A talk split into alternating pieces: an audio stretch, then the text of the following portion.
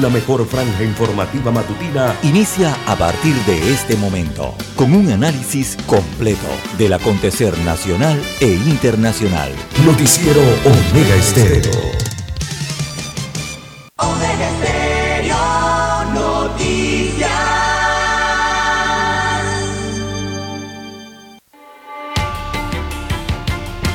A continuación, los titulares, con los hechos que son noticias hoy.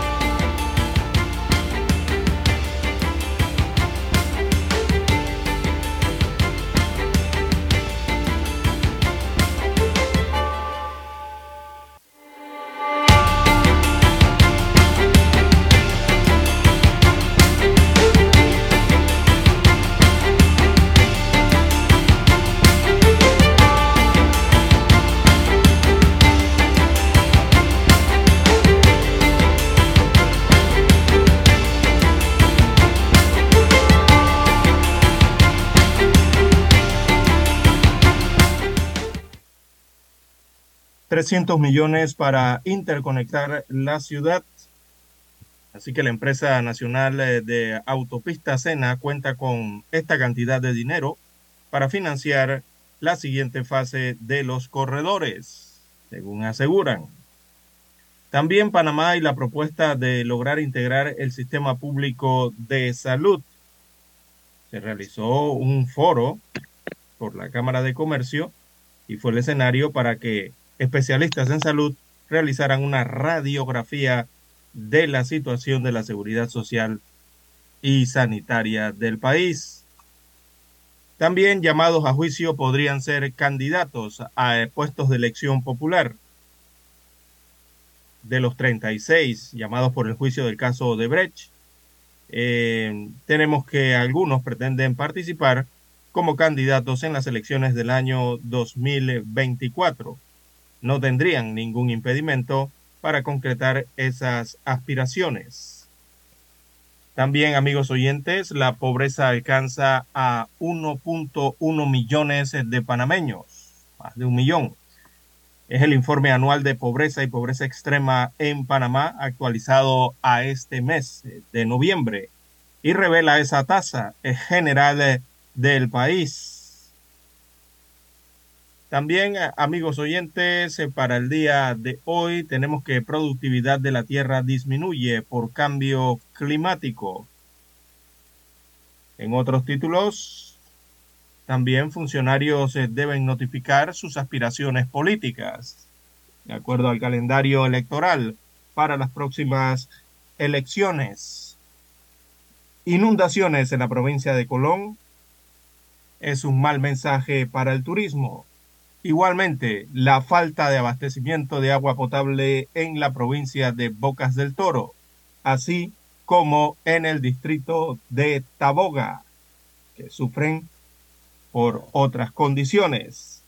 También se registran eh, fuertes inundaciones en la península de Azuero durante las últimas horas. Así que Herrera Los Santos, también incluido la provincia de Veraguas, han sufrido afectaciones, sobre todo por el, las crecidas del río La Villa en la península de Azuero. El presidente constitucional de la República de Panamá viajará a Houston, Estados Unidos de América, eh, para seguimiento médico el día de hoy.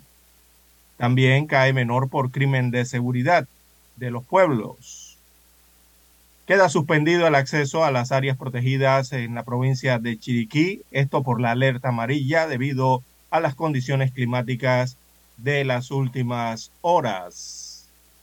También en otros títulos eh, para la mañana de hoy, amigos oyentes, tenemos que aumenta el flujo de migrantes eh, venezolanos desde Centroamérica hacia Panamá. Disminuyen en sí también el flujo que viene desde la provincia de Darién, pero aumenta el flujo desde las hermanas naciones centroamericanas hacia nuestro país. Esto con el errado mensaje de que en Panamá hay vuelos gratuitos hacia Venezuela. Eso es falso, según destacan las autoridades. También, amigos oyentes, eh, para hoy tenemos a nivel eh, internacional, bueno, huelga de hambre de activista político encarcelado mancha la COP27 en Egipto. También el Congreso de Perú vota el día de hoy si se aprueba o no informe que recomienda procesar a Pedro Castillo por traición a la patria. También para hoy, eh, amigos oyentes, tenemos que Lula exige que Bolsonaro pida disculpas a Brasil por todas sus mentiras. Y China confirma que Xi Jinping asistirá a la cumbre del G20 y se reunirá con Joe Biden. Amigos oyentes, estas y otras informaciones durante las dos horas del noticiero Omega Estéreo. Estos fueron nuestros titulares de hoy. En breve regresamos.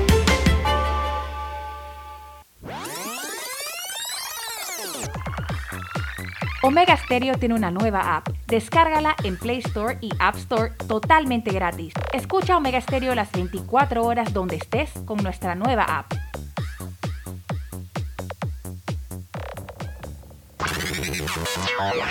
Desde el dominante Cerro Azul, Omega Estéreo cubre las provincias de Panamá, Colón, Darién, Panamá Oeste y las playas en los 107.3. Continúa desde el majestuoso Cerro Canajagua en los 107.5, cubriendo todas las provincias centrales hasta el imponente volcán Barú en los 107.3 para las provincias de Chiriquí, Bocas del Toro y Veraguas. Omega Estéreo para todo Panamá.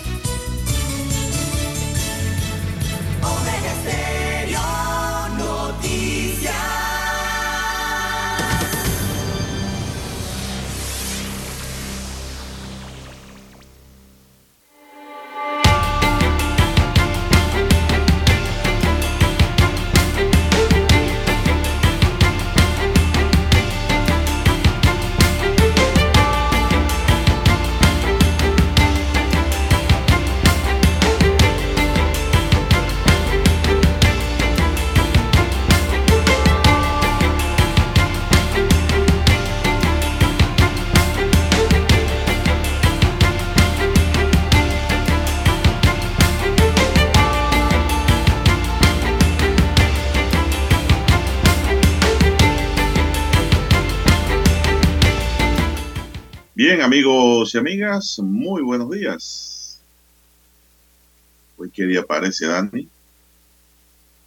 Bueno, ya saben, hoy es viernes, ¿eh? Porque ayer No estamos iniciando la semana. Ayer parecía domingo. La estamos finalizando, no, iniciando. Jueves. Hoy es viernes 11 de noviembre del año 2022. Dani Araúz está en el tablero de controles. En la mesa informativa les acompañamos. César Lara.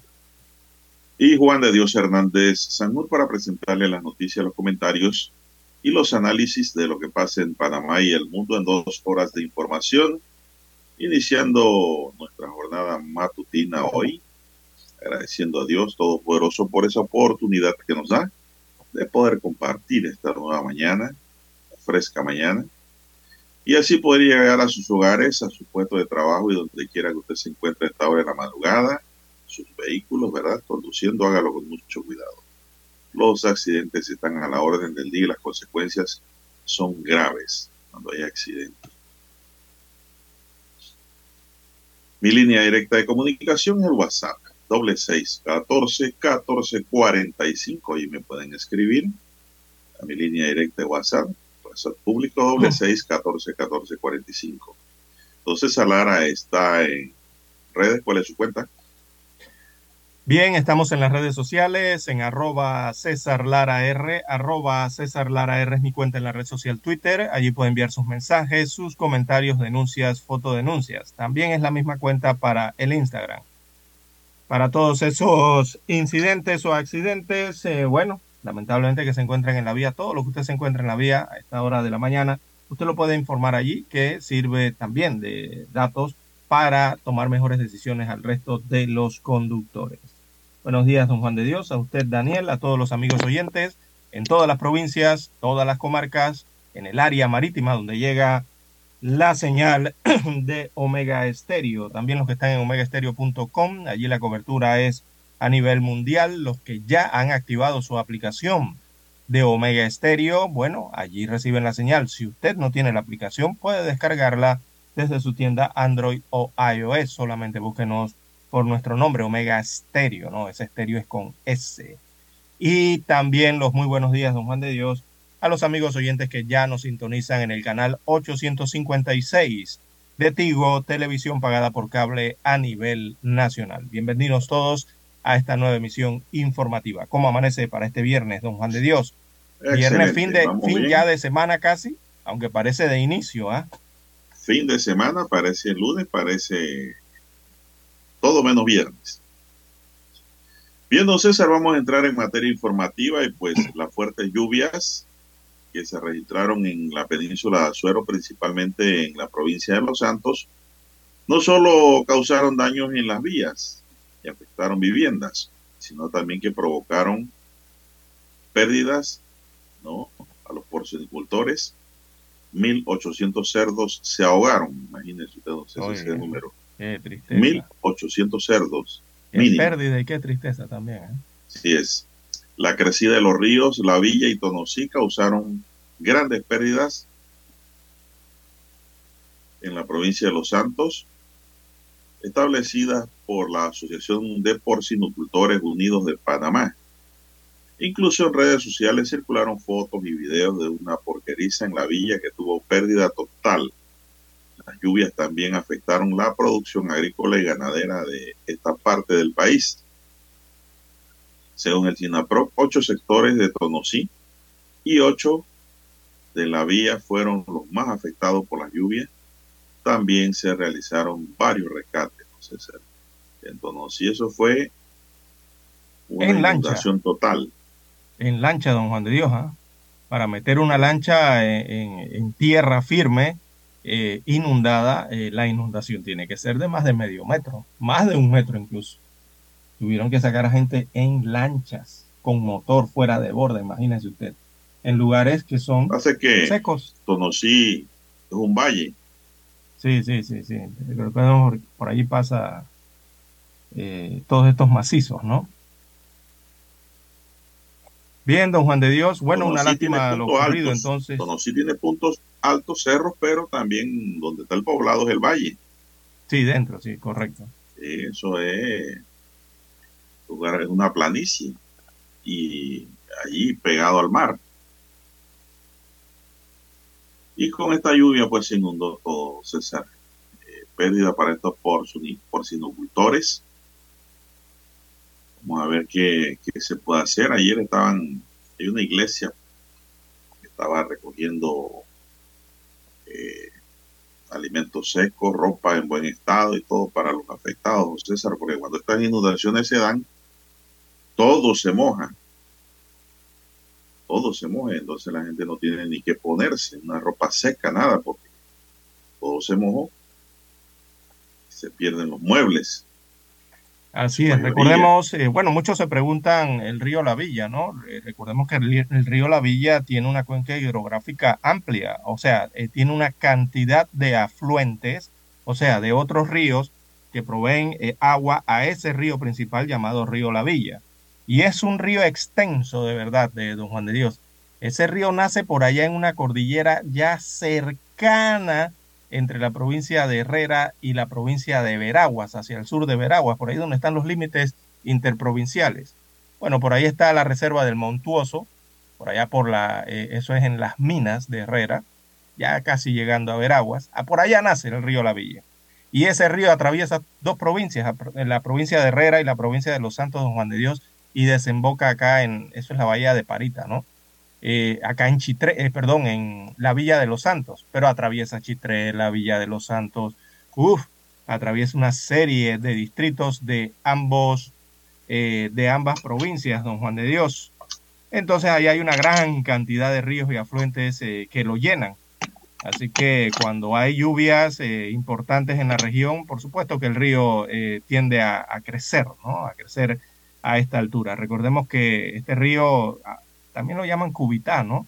Allá en Azuero, atraviesa estas dos provincias, eh, recorre, mira la cantidad de distritos que recorre, ¿ah? allá en el área veragüense.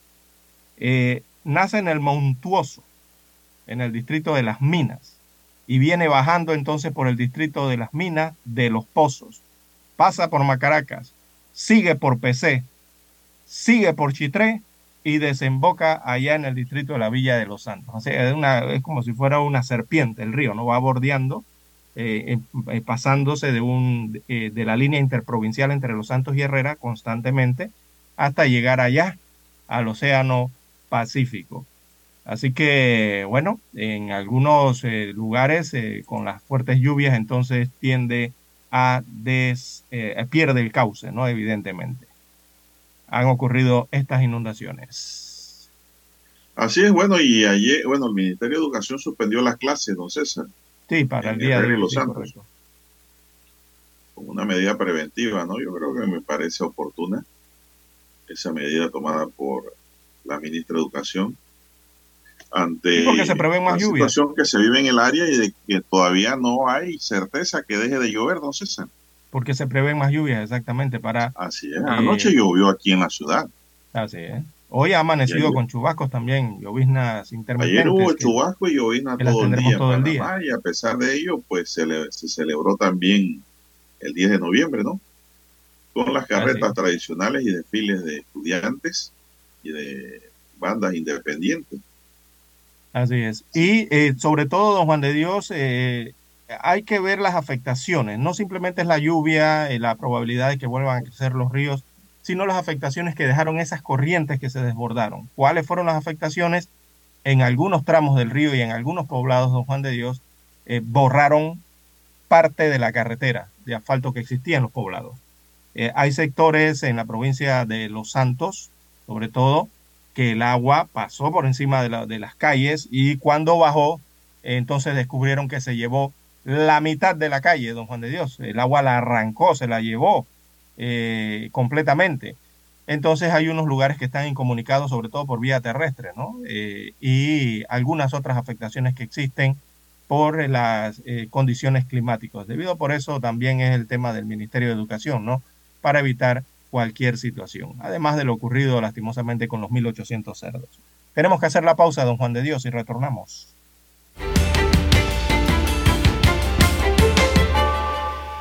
La mejor franja informativa matutina está en los 107.3 FM de Omega Estéreo. 5.30 AM. Noticiero Omega Estéreo. Presenta los hechos nacionales e internacionales más relevantes del día. 7.30 AM. Infoanálisis. Con entrevistas y análisis con los personajes que son noticia. De 8 y 30 a 9 y 30 de la mañana. Sin rodeos. Con Álvaro Alvarado. De lunes a viernes por Omega Estéreo. En centrales telefónicas, la casa del teléfono es tu mejor opción. Te asesoramos y ofrecemos buena atención. Con años de experiencia trabajando para ti. Via Brasil y lista hermosa. La casa del teléfono, líder de telecomunicaciones a casa del teléfono, distribuidores de Panasonic.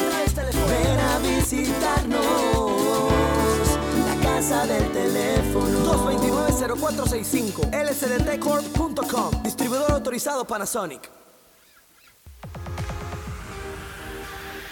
Omega Stereo tiene una nueva app. Descárgala en Play Store y App Store totalmente gratis. Escucha Omega Stereo las 24 horas donde estés con nuestra aplicación totalmente nueva. Para anunciarse en Omega Estéreo, marque el 269-2237. Con mucho gusto le brindaremos una atención profesional y personalizada. Su publicidad en Omega Estéreo la escucharán de costa a costa y frontera a frontera. Contáctenos 269-2237. Gracias. Noticiero Omega Estéreo.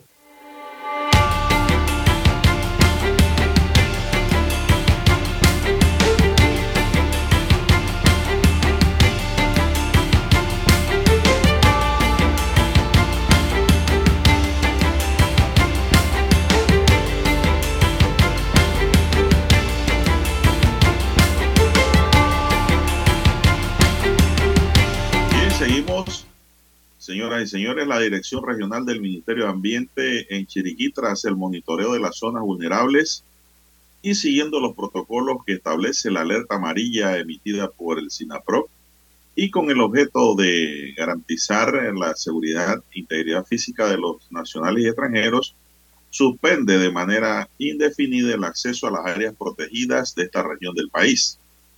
Así que si alguien había programado ir por allá este fin de semana, olvídese ese paseo. Sí, sí, sí, no, nada La decisión se mantendrá hasta que las condiciones climáticas mejoren y los estamentos de seguridad así lo confirmen. Esta medida aplica para el Parque Nacional Volcán Barú, Parque Nacional Marino Golfo Chiriquí, Parque Internacional Amistad, una belleza este parque, y el refugio de vida silvestre Playa La Barqueta Agrícola. A partir de la fecha, debido al mal tiempo, seis provincias pasan alerta amarilla. Son ellas Chiriquí, Darién, Herrera, Los Santos, Panamá y Veragua, señala el SINAPRO. Cabe señalar que la alerta amarilla se establece cuando existe una amenaza en evidente extensión y severidad, por lo que evalúa que no podrá ser controlada con los recursos locales habituales debiendo alistarse los recursos necesarios para intervenir de acuerdo a la evolución del evento. Con esta alerta amarilla a través del Centro de Operaciones de Emergencia Nacional, se establecen las coordinaciones con la Fuerza de Tarea Conjunta y el gobierno local para la rápida atención de posibles situaciones graves. El ambiente mantiene sus guardaparques y personal técnico junto a unidades de la Policía Nacional Ecológica para atender incidencias. Se solicita a la población seguir estas recomendaciones de la prevención emitida por el SINAPRO e informarse a través de las cuentas oficiales para tener una mejor claridad sobre el tema. Pero suspenden acceso a áreas protegidas de Chiriquí por alerta amarilla. Ya estamos claros. ¿eh? Sí, sobre todo las guerra avisada, no muere soldado. Así mismo, sobre todo porque ahí hay parques que tienen eh, altitudes, don Juan de Dios. Eh, donde está el volcán Barú, ¿no? Hay que tener cuidado allí con el tema. Recordemos que con este mal clima hay mucha neblina. Tras que ya el volcán tiene neblina, imagínese usted con un día eh, copado, ¿no? Tapado completamente el volcán eh, y en las excursiones es peligroso. Los deslaves, sobre todo, eh, que puedan ocurrir, las fuertes lluvias y también el tema de la temperatura podría bajar más de lo regular. Si con lo regular ahí arriba, don Juan de Dios, usted está eh, bastante por debajo de los 15 grados arriba del volcán Barú, eh, pudiese bajar aún más, ¿no? Así que esa es la problemática allí. Por eso la prevención que hay. Eh, lo de los, los de los porcinocultores o los cerdos ahogados, bueno, eso ocurrió en, en la villa y en el Guayabal. allí cientos de cerdos murieron ahogados, se perdieron eh, otros se perdieron en, en digamos, en, los montes eh, cercanos, claro, tratando de huir, evidentemente, ¿no? De la fuerte crecida del río La Villa. Eh, lastimosamente, los animales que no pudieron ser rescatados o, trasladados a un lugar seguro y que estaban dentro de las porquerizas, el nivel del agua subió tanto, don Juan de Dios, 15 pies le calculan que subió el nivel del agua. 15 pies vienen siendo unos cuatro metros y medio, ya yendo para los cinco metros prácticamente de agua eh, que va en, eh, este tipo de, animales no mm, tienes que llevarlos a lugares seguros inmediatamente para tratar de salvarlos, ¿no? Debido a la altura del agua.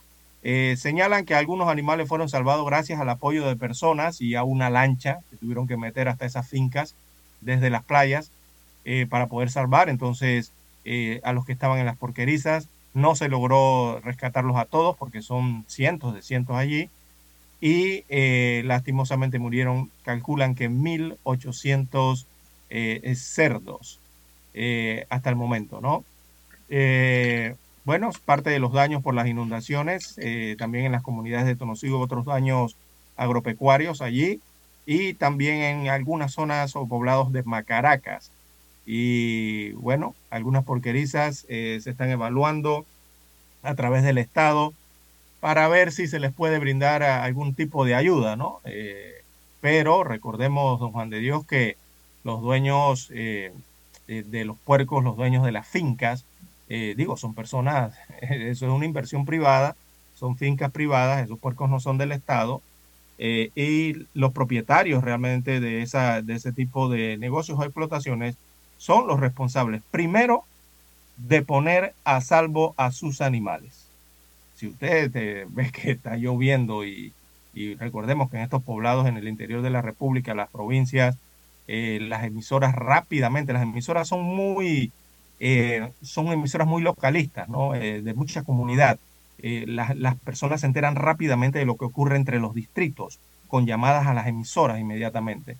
Entonces, bueno, hay que tener cuidado, ¿no? Cuando usted ve que están estas lluvias fuertes y ya se ha enterado que hay inundaciones en otros puntos, eh, lo mejor sería tratar de evacuar a los animales a tiempo eh, eh, para tratar de evitar estas desgracias, ¿no? sobre todo en la inversión que se ha perdido allí de varios propietarios de fincas.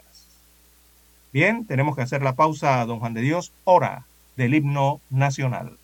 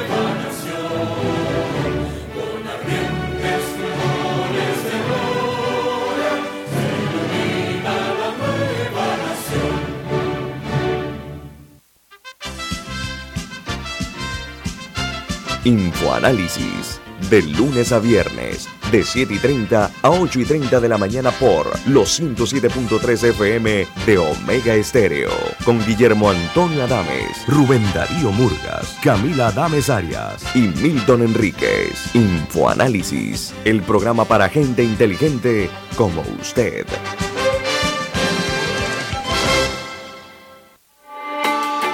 Noticiero Omega Estéreo.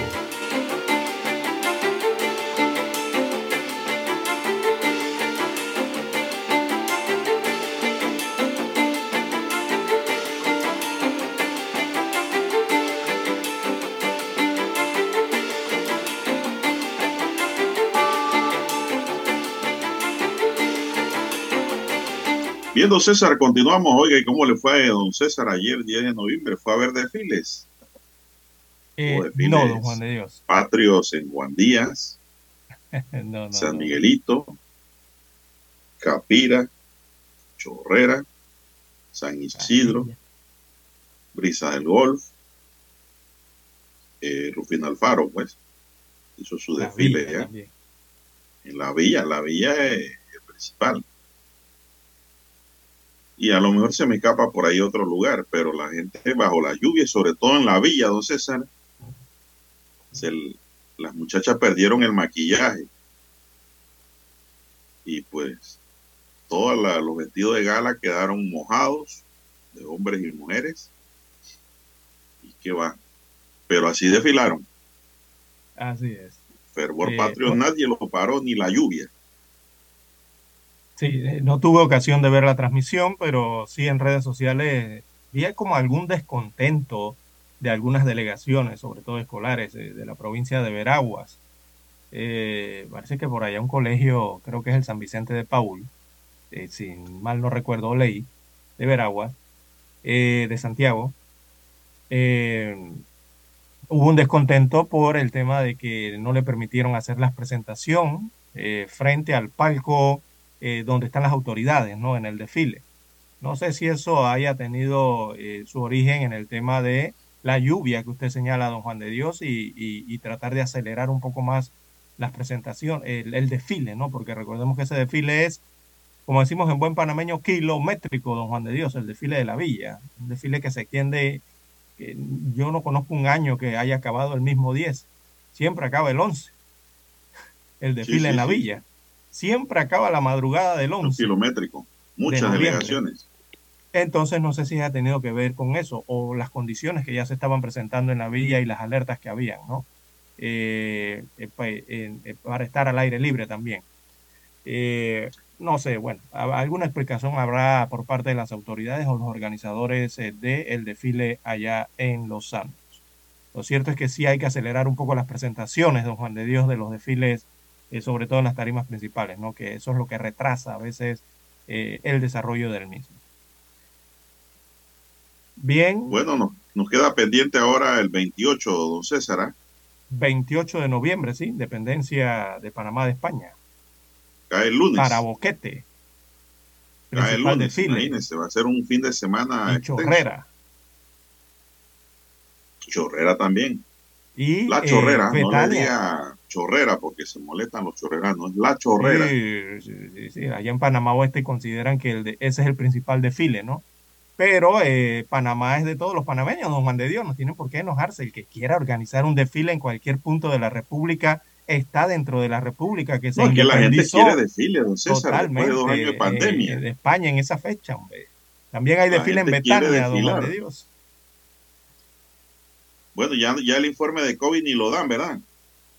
No, el informe aparece el día martes eh, regularmente, ¿no? Lo Bueno, entregan el día de hoy, pero aparece el martes. Laurentino Cortizo Cohen viajará hoy a la ciudad de Houston, Texas, Estados Unidos, para un seguimiento médico establecido desde su primer viaje en el mes de julio pasado debido a la mielodisplasia, displasia, perdón, mielodisplasia que de bajo riesgo diagnosticada por los médicos. Esta será la primera evaluación médica a la que se someterá el mandatario después de iniciar el tratamiento recomendado por los especialistas en Houston. El presidente, quien ha participado en diversos actos de celebración de las fiestas patrias, Según informó la Dirección de Comunicación del Estado, presenta un buen estado de salud y se trasladará en el avión presidencial y permanecerá en los Estados Unidos hasta el día jueves 17, cuando regresará a Panamá. Información que nos llega aquí a la mesa. Así es. Bueno, eh, tratamientos entonces por las condiciones de salud que presenta el presidente constitucional. Esperemos que tenga mejoría eh, el primer ciudadano del país. Viendo Juan de Dios, las 6.9, 6.9 minutos de la mañana, eh, Migración ha dicho que no tiene nada que ver con los pasajes para viajar a Venezuela. Y esto tiene una razón de por qué ha salido a aclarar esta situación eh, a través de un comunicado, que esperemos ese comunicado también lo divulguen eh, a nivel centroamericano, don Juan de Dios, porque la problemática viene desde Centroamérica, no es simplemente Panamá. Y es que los eh, migrantes que han quedado varados en Centroamérica, varados o represados en Centroamérica, están retornando a Panamá, eh, porque muchos han escuchado en Centroamérica de que en Panamá hay vuelos charter gratuitos para regresar a Venezuela. Y eso es totalmente falso. Eh, eh, Panamá no está ofreciendo ningún vuelo gratuito, ni ningún avión, ni, pasajes eh, gratis, nada de eso lo está ofreciendo Panamá. Panamá simplemente está ofreciendo la ayuda que puede darle a los migrantes y que en el grado en que la está ofreciendo Panamá, los migrantes no la encuentran en ninguna otra nación centroamericana, ni en Guatemala, ni en El Salvador, Honduras, Nicaragua, ni en Costa Rica siquiera encuentran lo que están encontrando aquí en Panamá, pero bueno, Panamá los está tratando de ayudar, ¿no? Eh, en ese sentido, o sea, la solidaridad. Pero aquí no hay boletos aéreos gratuitos para nadie, don Juan de Dios. Eh, Migración informó que no tiene relación o nexo alguno con la venta de pasajes aéreos para los migrantes irregulares venezolanos que se encuentran en el refugio temporal de Viejo Veranillo. Eh, señalan las autoridades panameñas que esa es una gestión que está realizando la Embajada de Venezuela en Panamá, la cual se maneja directamente entre esta, eh, esta representación diplomática en este caso y las agencias de viajes o compañías aéreas que ellos contactan. Eh, todas las gestiones que se realizan dentro de este refugio son dirigidas a la eh, delegación diplomática venezolana. Las aerolíneas interesadas en vender estos pasajes eh, acuden al refugio con el visto bueno de la embajada de ese país suramericano, claro, a ofrecer ¿no? los, boletos. Eh, se han recibido donaciones de países por parte de organizaciones y entidades religiosas, como es el caso de la Iglesia Adventista del Séptimo Día. Destaca eh, Migración, que pagó, esta iglesia adventista pagó tres vuelos charter humanitarios para los venezolanos. Imagínense ustedes, Juan de Dios. O sea, un charter es carísimo, ¿eh? no es nada barato. Eh, esto para apoyar entonces a los migrantes eh, suramericanos, sobre todo los venezolanos, que se encuentran en ese refugio de Viejo Veranillo. Pero eso lo pagó una organización, eso lo pueden pagar personas naturales, organizaciones internacionales o cualquier otro. El Estado no puede hacer eso. así que la gestión para el pago de estos pasajes se ha dado directamente entre la organización, los grupos o la iglesia donante con las líneas aéreas. Migración señala que no tiene nada que ver. Eh, y esto se está dando por lo que ya acabamos de señalar, don Juan de Dios, que los migrantes están retornando de los países centroamericanos, los venezolanos me refiero, hacia Panamá.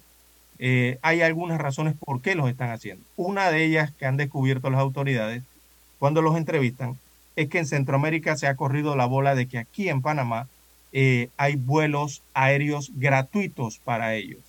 Y claro, por supuesto, eh, se van a venir para acá pensando que es así. Pero eso tiene un trámite, eso es si las organizaciones compran vuelos, el Estado panameño no está pagando ningún tipo de vuelo entre la ciudad de Panamá y la ciudad de Caracas, Venezuela. No lo está haciendo. Así que eh, ha aumentado el flujo desde Centroamérica hacia Panamá de venezolanos en comparación con el otro flujo que había desde la frontera de Colombia con Panamá por el sector del Darién hacia la ciudad. Ese flujo de Darién hacia la ciudad de Panamá ha bajado la cantidad, pero sí ha aumentado el que ingresa por el occidente del país, desde Centroamérica hacia nuestro país. Es lo que está ocurriendo en estos momentos, eh, don Juan de Dios, eh, y seguramente por el tema de los vuelos humanitarios. Recordemos que el estado de, perdón, Venezuela, eh, muchos países del mundo y sobre todo de Centroamérica no tienen vuelos hacia Venezuela por las situaciones que ya se han presentado por ese gobierno y las aerolíneas. La única aerolínea en Centroamérica que vuela hacia allá es la aerolínea de bandera panameña Copa Airlines, con vuelos desde eh, David y vuelos desde Ciudad Capital hacia Venezuela. Quizás por eso también los migrantes deciden venir hasta Panamá para poder tomar los vuelos. No, es que es un problema, don César, desde que Joe Biden dijo que nadie más va a entrar. Sí. Desde los que estaban allá pegados a Estados Unidos, pase por Guatemala, por Honduras, Nicaragua, Costa Rica, se han regresado a Panamá por esa razón pensando que aquí les van a regalar el vuelo. Y no es cierto. Eso es falso, sí. Lo mismo está pasando con los que vienen de Colombia. Ahora se regresan también. Y eso está creando una aglomeración muy grande en el país, don César. Y, que se está notando en las pues, calles, en, los semáforos. No, y queda claro de que aquí no hay vuelo gratis. El problema, don César, es que hay que buscarle una solución a esto, porque muchos venezolanos también dicen que se quieren quedar en Panamá, pero para quedarse en Panamá tienen que legalizar sus documentos. Y trabajar en Panamá, eh, dicen. y trabajar, eso quedar y que nos den trabajo, es lo que dicen. No buscar trabajo, sino que se Eso es un problema. Eso es un problema, don César.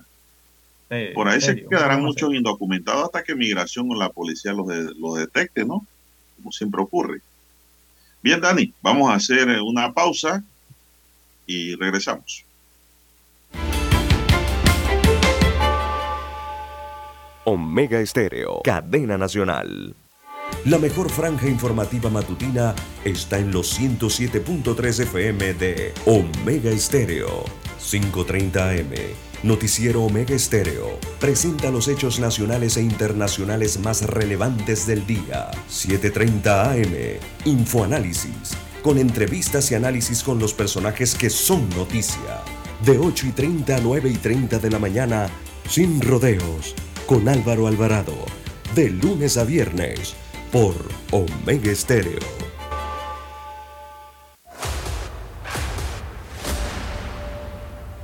Desde los estudios de Omega Estéreo, establecemos contacto vía satélite con la voz de América.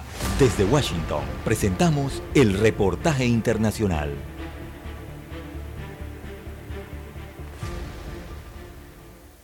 La tormenta tropical Nicole avanza a su paso por la península de la Florida, dejando fuertes lluvias e intensos vientos de hasta 120 kilómetros hora, que podrían causar peligrosos y fatales daños materiales. Además, la alerta por marejada ciclónica se extiende a lo largo de la costa este de la Florida, bañada por el Océano Atlántico, hasta el estado de Georgia. Desde el Centro Nacional de Huracanes de Estados Unidos, con sede en Miami, instan a los residentes de esta región a que tomen las precauciones necesarias para mantenerse a salvo. No salir a la calle, mantenerse alejado de las líneas eléctricas caídas o evitar caminar o conducir por zonas inundadas son algunas de las recomendaciones emitidas por la División de Manejo de Emergencias del Estado de la Florida. Los primeros efectos del temporal ya se han hecho notar y esta mañana unas 215.000 viviendas y negocios se quedaron sin electricidad en la costa atlántica de la Florida. Cabe recordar que este es un terreno especialmente débil y susceptible que todavía no se ha recuperado del brutal embate del huracán Ian, que en septiembre sacudió el sureste del país, con vientos máximos de 250 kilómetros hora. A esta hora, la mayoría de los floridanos permanecen bajo advertencias por ciclón tropical y el gobernador Ron DeSantis exhortó a los residentes a obedecer las órdenes de las autoridades locales. Uh, las personas en las áreas afectadas deben seguir prestando mucha atención a medida que avanza la tormenta. Sabemos que estas cosas pueden ser dinámicas, por lo tanto, ejerzan esa diligencia. Se espera que Nicole se debilite a medida que avanza hacia el norte durante los próximos dos días a través del estado de Georgia y las Carolinas. Judith Martín Rodríguez, Voz de América. Escucharon vía satélite desde Washington el reportaje internacional.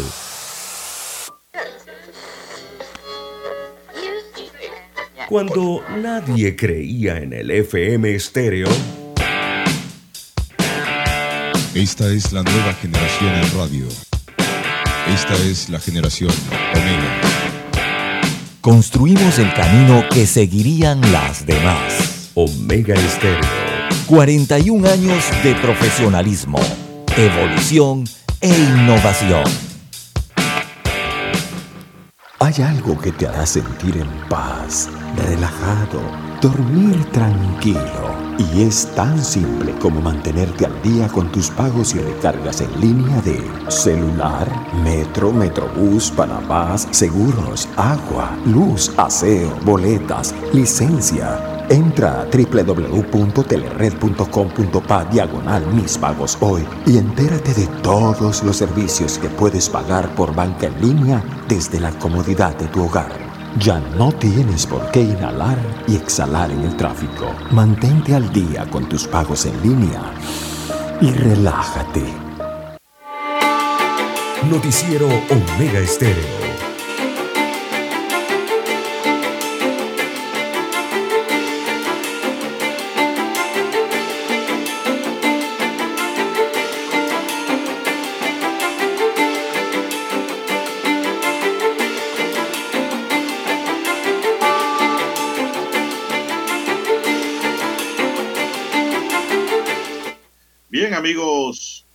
Dice el alcalde que ahora sí habrá desfile navideño, don César.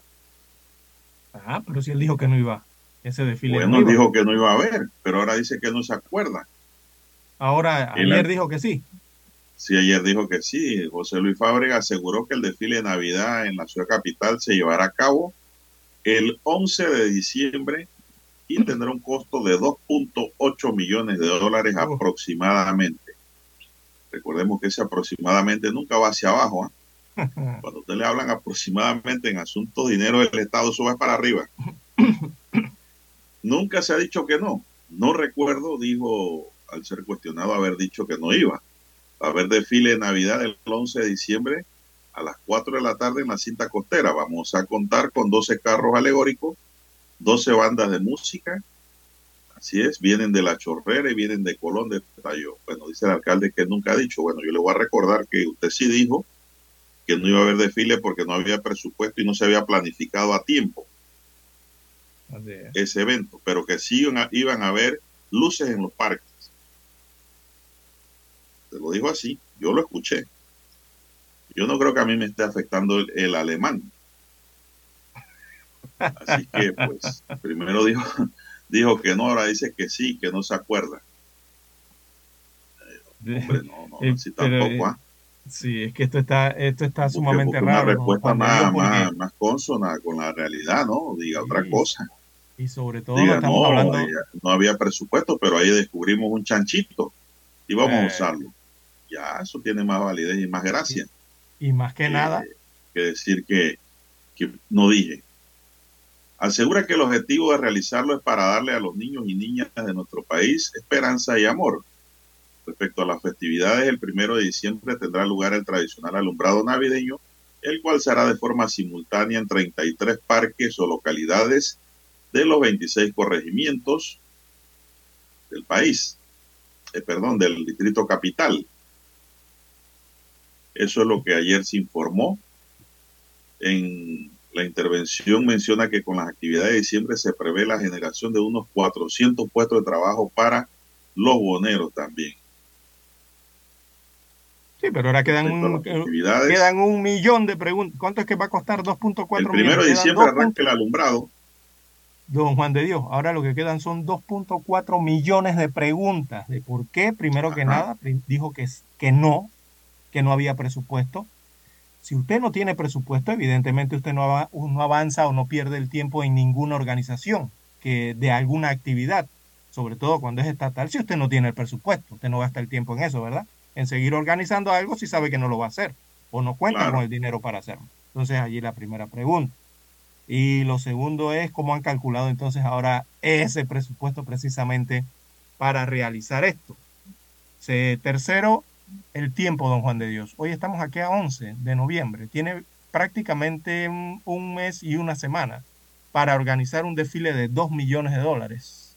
en un mes y una semana, en el que tiene que involucrar entonces a más de, mm, aquí en Panamá son 26 corregimientos, ¿no? Sí, a 26 corregimientos. Eh, y según habla o ha dicho el día de ayer, invitaría a varias bandas eh, de otras localidades, ¿no? Dentro de Panamá, dentro de otros distritos, perdón. Así que eh, con tanta premura, don Juan de Dios, lo más probable es que lo que siguiente que va a anunciar el alcalde capitalino es que vendrá una contratación directa. Eso es la única forma para poder en tiempo récord tratar de hacer esto, es a través de contratación directa. Ahí no vamos a escuchar la palabra licitación ni transparencia por ningún lado, don Juan de Dios. 2.4 millones de dólares que seguramente eh, nos anunciarán alguna contratación directa de alguna compañía de espectáculos eh, para poder organizar un tamaño de desfile como este, ¿no? De Navidad. Así que, bueno, eh, esto va a ser así. No le veo de otra, ¿no? Bueno, eh, para mí no es malo que se haga el desfile, es una tradición ya, es bueno, pero lo que hay que hacer es consono con los gastos. Y con la transparencia. Y con la transparencia, exactamente. Bueno, vamos a esperar que pasen los días, a ver qué más viene. Son las 6:24 minutos. Varios locales comerciales, entre ellos supermercados, fábricas y bodegas de licores, fueron allanadas en la provincia de Panamá y Herrera mediante la implementación de la Operación Portugal en busca de productos que infringen el derecho de propiedad industrial. A través de siete diligencias se logró el decomiso de 1.475 botellas de vinos, y más de 34 mil etiquetas con marcas de productos que habían sido falsificados, confirmó la Policía Nacional. Mire usted, don César, hasta dónde ya vamos. En esta operación participaron unidades de la DIJ con el Ministerio Público. De acuerdo a las investigaciones que adelantan las autoridades judiciales, estos productos, o estos licores, estaban siendo etiquetados desde una empresa en Panamá y distribuidos en varios establecimientos para ser comercializados al público. Y eran, son productos falsos. Entonces, sí, sí, eso no se puede hacer. Gracias a Dios, gracias a Dios descubrieron esto, porque es peligroso, sobre todo por el tema sanitario. Sí, sí, como no. 6.27 minutos de la mañana en todo el territorio nacional. Bueno, ¿qué más tenemos, don César? Dígame. Bueno, don César, esto se entregan también tarjetas clave a 120 a los 65 y el Ángel Guardián en la información que nos llega. El Ministerio de Desarrollo Social informó a los beneficiarios de los programas de 120 a los 65 y Ángel Guardián, que residen en las provincias de Herrera y Los Santos, sobre la jornada de reposición y entrega masiva de esta tarjeta clave social. Esta jornada está dirigida a los beneficiarios cuya tarjeta clave social está vencida o por vencer a diciembre de 2022. El 16 de noviembre serán beneficiados los distritos de Ocú, Las Minas y Santa María en el Salón Alcibiades Espinosa de la Feria de San Sebastián de Ocú. El 17 de noviembre, los beneficiarios los distritos de Chitré, PC, Los Pozos y Parita en el Salón de Reuniones del Consejo Provincial de Coordinación de Herrera en Chitré. El 17 de noviembre, en el gimnasio auditorio de las tablas. El MIDE le recuerda a los beneficiarios que presentan esta situación que deben reponer sus tarjetas sin costo alguno para poder hacer efectivo el cobro de la transferencia monetaria condicionada correspondiente al cuarto pago 2022 que está programado del 5 al 16 de diciembre del año en curso. Cada beneficiario debe presentarse con su cédula vigente, mientras que los representantes legales de los beneficiarios encamados y el ángel guardián deben presentar ambas cédulas vigentes, beneficiarios y representantes.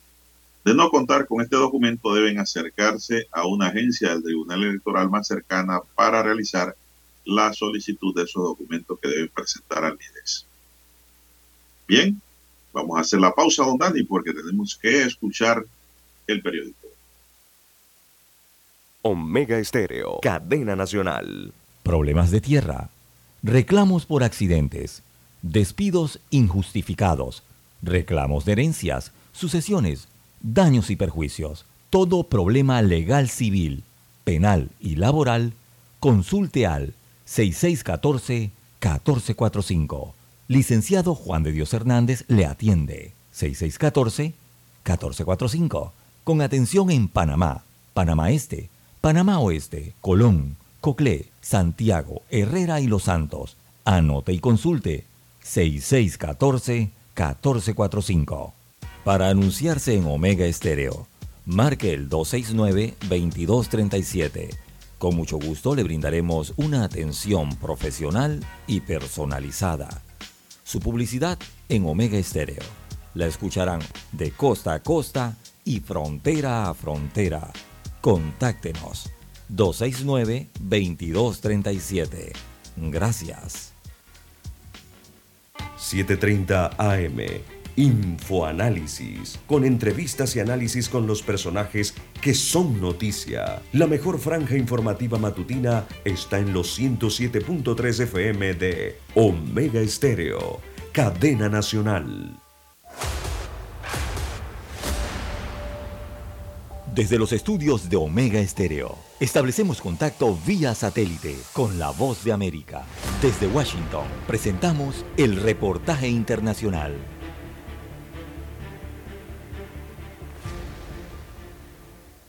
La muerte de Masha Amini, la joven iraní kurda de 22 años que fue detenida por la policía moral del país por infringir una regla que obliga a las mujeres a usar hijabs, desencadenó una oleada de protestas en todas las provincias de Irán que casi dos meses después continúa.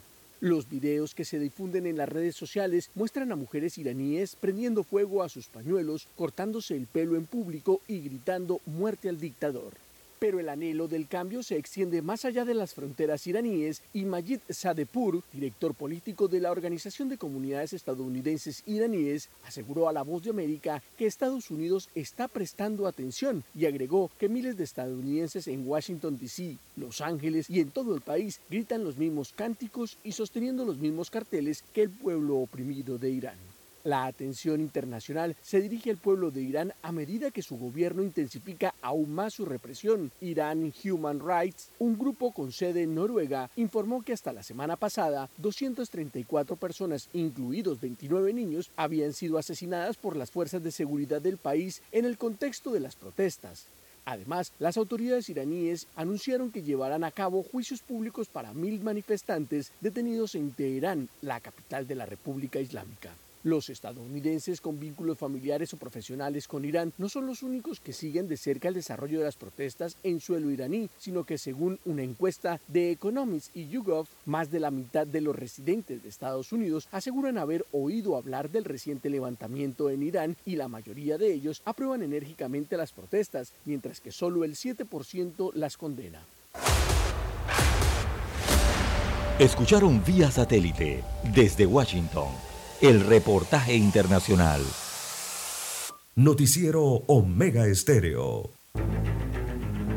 Las noticias impresas en tinta sobre papel. Con ustedes. Escuchando el periódico. Los titulares de las primeras planas de los diarios estándares de circulación en Panamá.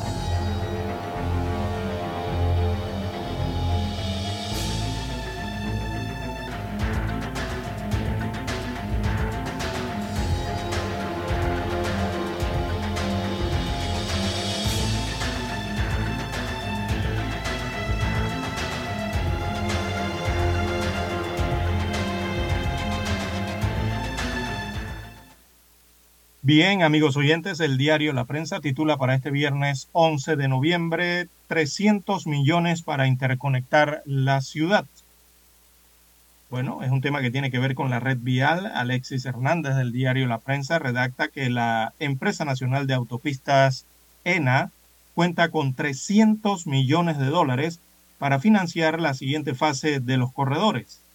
Así que los fondos se obtuvieron de la reestructuración de la deuda que realizó la empresa estatal en el año 2020 de los bonos por 400 millones de dólares que respaldaron entonces la compra del corredor sur y la construcción del corredor eh, este en este caso. Bueno, según la empresa nacional de autopistas, tiene dinero, señalan, eh, y adelantan entonces la fase previa para someter los proyectos de ampliación del corredor sur al Consejo de Gabinete. Eh, sería bueno que dieran más detalles de eh, cómo está financieramente el corredor o los corredores. Bien, en otros títulos, el país celebra 201 años de su primer grito de independencia. El diario La Prensa tiene una serie de fotografías en primera plana eh, de eh, los distintos puntos del país en que se celebró ayer, 10 de noviembre, el aniversario número 201 del primer grito de independencia de Panamá de España. Hubo desfiles en lugares como San Miguelito, La Chorrera, Juan Díaz, pero las actividades se concentraron principalmente en la Villa de los Santos donde el presidente de la República, Laurentino Cortizo, lideró los actos protocolares. Destaca hoy el diario La Prensa. También Panamá y la propuesta de lograr integrar el sistema público de salud. Eh, esto es unir al MINSA con la Caja del Seguro Social. Bueno, un foro sobre el sistema de salud organizado por la Cámara de Comercio, Industrias y Agricultura de Panamá fue el escenario perfecto para que especialistas en salud realizaran una radiografía de la situación. Así que los expertos coincidieron en que se han dado avances pequeños en algunos puntos eh, del sistema de salud, como fue el manejo de la COVID-19, pero que aún está pendiente la unificación de las dos entidades que prestan servicios de atención de salud. Estas son, por supuesto, el Ministerio de Salud y la Caja del Seguro Social. También en otros títulos del diario La Prensa para hoy tenemos llamados a juicio podrían ser eh, candidatos. Destaca la prensa que si alguno de los 36 llamados a juicio por el caso de Brecht pretende participar como candidatos en las elecciones del año 2024, no tendrían impedimentos para concretar esas aspiraciones. Ni la fecha del juicio del proceso, que es del 1 al 8 de agosto del año 2023, ni el calendario de los comicios lo impiden. En esta lista está el expresidente Ricardo Martinelli Berrocal, quien aspira a ser candidato presidencial por su partido realizando metas.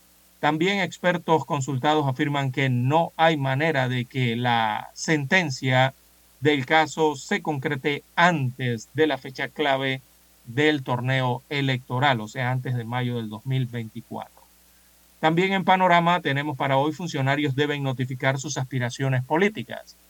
Esto es que ya deben ir eh, pensando en renunciar si quieren ser o quieren aspirar a algún cargo de elección popular. También en los deportes, a la roja le cuesta sacar triunfos. En economía, inundaciones en Colón, mal mensaje para el turismo. También en la sección Vivir Más, un violinista sobre el tejado regresa por tercera vez a Panamá. Bien, estas son las notas que aparecen en portada del diario La Prensa. Ahora pasemos a revisar la primera plana de la decana de la prensa nacional. Adelante, don Juan de Dios. Bueno, así es. Oiga, ese tema, don César, de el, violinista sobre el tejado, es una obra viejísima.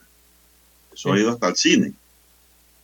En los años 70, recuerdo yo, era yo un niño de cinco años, cuando lo promovían en la antigua Onda Popular. A mí me gusta la radio prácticamente de las Ahí lo escuchaba yo cuando promocionaban la película, junto con otra que se llamaba Un hombre llamado caballo. Eran las dos películas. Ahora Ahí agarré a. Así es, en el Teatro Nacional lo trae Aaron Cebede. Recordemos que ya lo había realizado también Bruce Quinn y eh, Edwin Cedeño también en años anteriores. Yo le estoy hablando de las películas, no de las obras de teatro ahora. Ah, bueno, la obra es en el Teatro Nacional. Bien, vamos con los titulares, don César. Está lloviendo ya en la ciudad capital, está oscuro todo el panorama, el cielo está gris y a manejar con mucho cuidado, ¿ah? porque los neumáticos patinan. Evite los frenazos repentinos.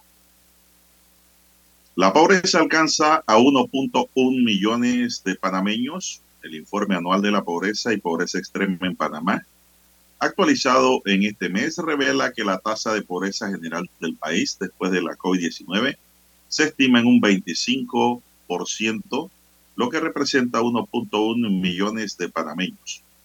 Además, señala el informe, la población más pudiente, que representa el 10%, obtiene el 37,3% del ingreso nacional, casi 13 veces más que el 40% más pobre. El grito de la villa y la celebración nacional.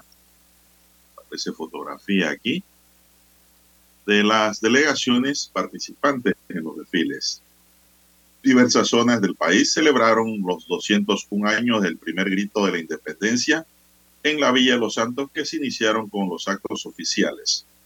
En Juan Díaz se realizó el tradicional desfile de carreta. También para hoy tenemos que CONET propone tres pilares para el sistema de pensiones.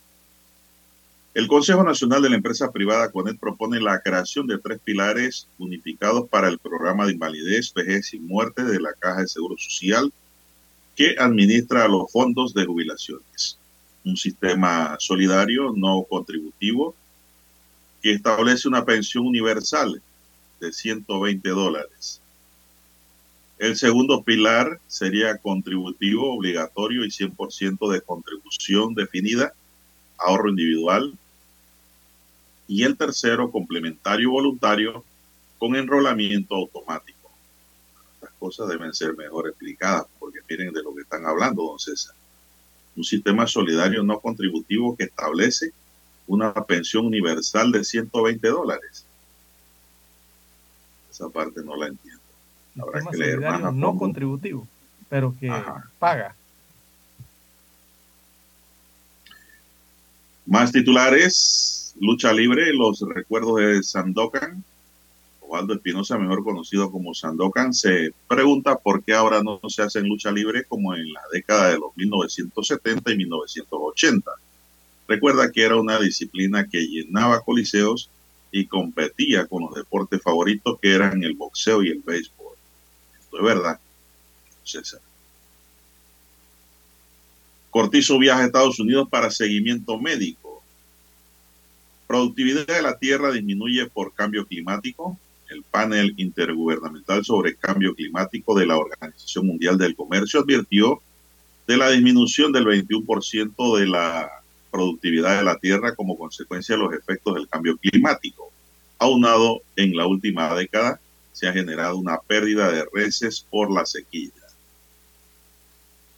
Hot farmacéutico, entre propuestas y limitaciones, la idea de convertir el país en un hub farmacéutico se analiza desde hace desde el año 2017. Sin embargo, la falta de profesionales como farmacéuticos industriales limita el desarrollo de la iniciativa. a preparar a los farmacéuticos en maestría, don César. Abrir la carrera en farmacia industrial, pues. Aquí hay carreras para los farmacéuticos a nivel de maestría en diversas ramas. Entonces, pero mire que estas ni siquiera la han tocado farmacéuticos industriales. Y en el titular de Caballete de hoy, la estrella de Panamá dice los aportes de la ingeniería a la medicina regenerativa, la ingeniería combinada con disciplinas como biología, medicina e informática juega un papel fundamental en la salud y el bienestar de las personas. Las prótesis son un ejemplo. Bien, Señoras y señores, estos son los titulares del diario La Estrella de Panamá para hoy concluimos así con la lectura de los titulares de los diarios estándares que circulan a nivel nacional. Una breve pausa y regresamos. Hasta aquí. Escuchando el periódico. Las noticias de primera plana, impresas en tinta sobre papel.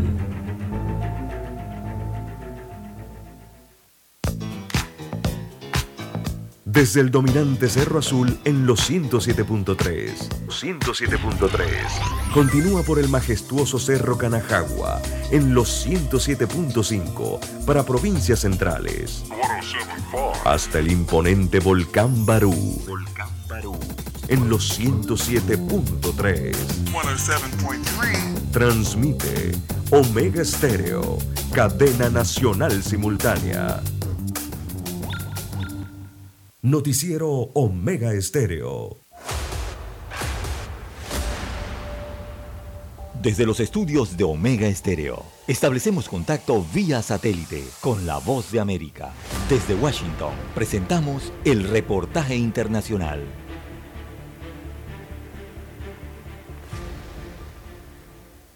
Una encuesta del Centro de Investigaciones Pew revela que ante un futuro incierto y a las puertas de una posible recesión, la economía es la mayor preocupación para los hispanos con derecho a voto en Estados Unidos. Es el tema principal, pero no el único. Algunos de los temas que a la gente le preocupa pues, es la economía principalmente, pero también este, la seguridad, la educación, la cuestión migratoria, aunque no es prioritaria, también es importante y el tema ha entrado en la agenda de ambas campañas. Los demócratas tratan de convencer a su electorado diciendo que seguirán apoyando una reforma que aún no llega para legalizar a millones de indocumentados, conscientes de que muchos votantes tienen familiares directos sin estatus legal. Una persona indocumentada o con DACA no está muy lejos de mí, a pesar de que a lo mejor hoy en día yo pueda ser ciudadana o simplemente para los que nacieron aquí ya son ciudadanos. Los demócratas siguen en guerra con los republicanos por este tema, por no apoyar una legislación migratoria y critican a los del Partido Rojo diciendo que son antiinmigrantes, pero ellos se defienden. el, Partido Republicano no está en contra de la inmigración. El Partido Republicano lo que está es en contra de, de la ilegalidad la salud y el crimen son otros temas importantes, pero ambos partidos se encuentran con que los hispanos no están motivados en ir a las urnas, muchas veces porque están cansados de promesas que luego no se cumplen. Pero ahora estamos en otro tiempo que de verdadmente tenemos que ir a votar y animarlos. Lo esencial en estas elecciones es que los latinos pueden marcar la diferencia y su voto se está viendo es más importante que nunca. Anthony Belchi, Voz de América, Miami. Escucharon vía satélite desde Washington el reportaje internacional.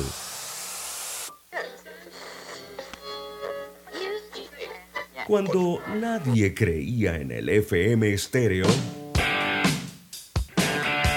Esta es la nueva generación en radio. Esta es la generación Omega. Construimos el camino que seguirían las demás. Omega Estéreo 41 años de profesionalismo, evolución e innovación.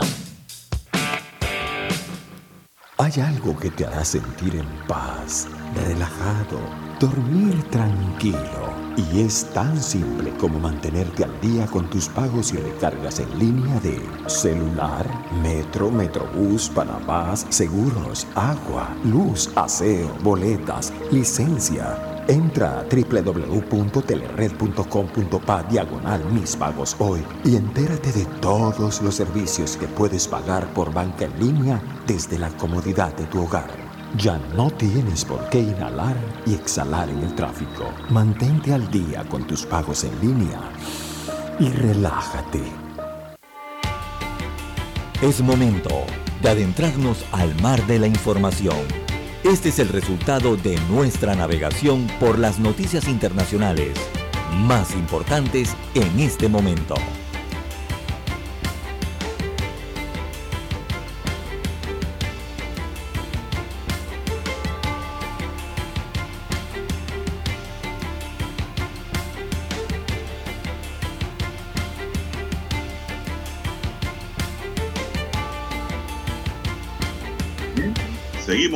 Señoras y señores. Las autoridades regionales de Kiev en Ucrania han anunciado ayer jueves la prohibición del uso de guirnaldas y luces de Navidad como parte de una medida encaminada al ahorro eléctrico en un momento en el que el país ve comprometido el suministro energético por los constantes ataques rusos a infraestructura crítica. El uso de iluminaciones festivas, guirnaldas, adornos luminosos, etcétera, queda prohibido en el territorio de la región de Kiev. Esto lo ha dicho la gobernación en un mensaje en su canal oficial de la red social Telegram. De acuerdo con el gobernador de Kiev, Olesek Culeva, la medida se aplica tanto a establecimientos comerciales como particulares o estatales. Dejaremos para más adelante la eliminación de los árboles de Navidad, los parques y las calles, ha dicho el representante ucraniano. Así, Kuleva ha insistido en que el conjunto del territorio de Ucrania y particularmente la región en la que gobierna está resistiendo al enemigo que trata de instaurar el terror energético con ataques a infraestructuras de generación y suministro. El máximo ahorro de energía eléctrica es nuestro frente civil. A día de hoy ha concluido el gobernador Culeva. Eso se entiende, don César, por la guerra, ¿no? Así es. No puede tener la ciudad iluminada y los árboles y todo y, y los cohetes cayendo. No, no, no. La guerra para todo. Bien, las 6:49 minutos. O sea, que de Kiev la era una de las mejores ciudades iluminadas en Ucrania. Eh, Kiev, sí, uf, un área turística importante en, en el este de Europa. Pero bueno, no se puede. Mucho Vamos patrimonio hay allí, patrimonio histórico en Kiev. Eh, bien, don Juan de Dios, eh, allí mismo, eh, hacia el este de Europa, bueno, tenemos que en China confirman que Xi Jinping, el presidente chino, asistirá a la cumbre del G20 y que se va a reunir con Joe Biden. Esto sería la primera reunión de ambos como presidente. Ellos no se han reunido hasta el momento, ¿no? Eh, de forma oficial. Así que además de Biden, eh, sí eh, se reunirá con los, los presidentes de Francia, Emmanuel Macron, y también el presidente argentino Alberto Fernández, además del senegalés Macky Sall. Así que la cumbre que se realiza en Bali, Indonesia, allí verá entonces esta reunión importante entre estos dos mandatarios eh, de Asia y el otro de el occidente, don Juan de Dios. Así que seguramente uno de los temas importantes que van a tratar allí será eh, el tema de Nancy Pelosi y la visita que dio, que hizo a Taiwán y que incrementó entonces esas tensiones entre ambas naciones. Recordemos que Beijing insiste en su interés por esta isla eh, de Taiwán y Washington eh, mantiene entonces su posición frente eh, a esta isla, ¿no? Que China considera una provincia rebelde. Así que seguramente ese tema formará parte de las conversaciones entre Biden y el líder chino, que deben mantener seguramente allí para evitar algún tipo de malentendidos o prejuicios, eh, tratar de mantener lo que es esa armónica eh, relación o coexistencia, digamos así, ahí en el Pacífico, eh, la coexistencia pacífica entonces entre los Estados Unidos y China, las relaciones que deben estar basadas con mucho respeto, ¿no? Y también cooperación. Así que esa reunión se va a realizar en el G20, que tendrá lugar en Indonesia, según se informa eh, en los medios internacionales. Bien, seguimos, don César, y el Ministerio de Salud de Perú emitió ayer una alerta epidemiológica por el aumento de los casos de COVID-19 a nivel nacional por tres semanas consecutivas, especialmente en siete regiones. A través del Centro Nacional de Epidemiología, Prevención y Control de Enfermedades, el Ministerio Peruano de Salud informó en un comunicado que los departamentos de Arequipa, Loreto, Cusco y Lima Metropolitana han presentado un incremento de casos del virus por tres semanas seguidas que tienen ya las autoridades preocupadas. También se ha notificado un aumento de los casos en Ancash, Callao y en Ica. Las cifras ofrecidas por el ministerio señalan que en las últimas 24 horas se han registrado tres fallecidos por COVID. Hay 81 personas hospitalizadas ahorita y se han notificado 485 contagios. Esto es nuevo. Perú acumula 217.127 muertes por el virus desde el inicio de la pandemia y en el país con la tasa de mortalidad por COVID más alta del mundo. Aún así, el ministerio señala en su comunicado que las hospitalizaciones de pacientes por COVID-19 continúan descendiendo en las últimas semanas, a excepción del departamento sureño de Moquegua, donde se han reportado un incremento. Así que Perú, pues, toma acciones, don César, por el incremento de casos de COVID. Y aquí en Panamá tenemos que tener cuidado, ¿ah? Está arriba del 5% eh, la positividad de los casos. Don César, nos hemos olvidado del COVID, ya las mascarillas la gente las olvidó, el alcohol, el gel alcoholado la gente lo olvidó y cuidadito una cosa. Así es. Muchas aglomeraciones en los últimos días en Panamá.